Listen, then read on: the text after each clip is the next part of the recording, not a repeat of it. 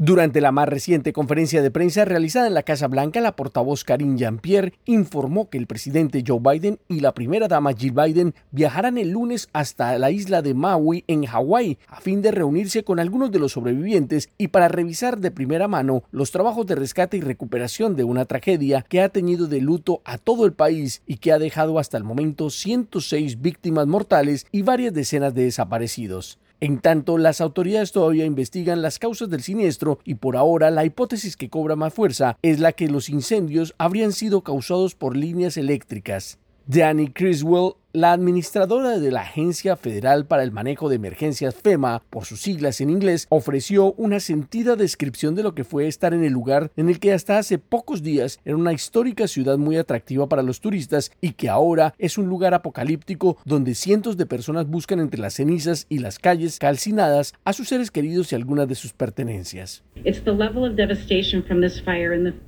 nivel de devastación de este incendio y el sentimiento de pérdida de una comunidad culturalmente tan rica fue realmente palpable en todos los lugares a los que fui y mientras la gente de Hawái está de luto y mientras lloramos como nación con ellos, estoy llena de esperanza al ver cómo valientemente comienzan a dar los primeros pasos necesarios para sanar y recuperarse. La funcionaria además resaltó la labor de los más de 1.300 socorristas que trabajan largas jornadas en la zona del desastre, apoyados por un escuadrón de perros que ayudan en las labores de rastreo de posibles sobrevivientes y algunas víctimas. Sin embargo, las difíciles condiciones del terreno y la amenaza de una tormenta que podría llegar en las próximas horas hace que la presión sea mayor para los rescatistas. Luego de una semana de tragedia, las condiciones en la isla de Maui son muy complejas para los sobrevivientes que todavía tratan de asimilar cómo reconstruirán su vida. A menudo se ven personas caminar por el antiguo malecón de la ciudad tratando de encontrar un poco de señal con sus celulares para comunicarse con sus seres queridos. El servicio de energía eléctrica es intermitente en casi toda la isla y algunos barcos llegan hasta allí con alimentos y agua potable, recurso que escasea en el lugar.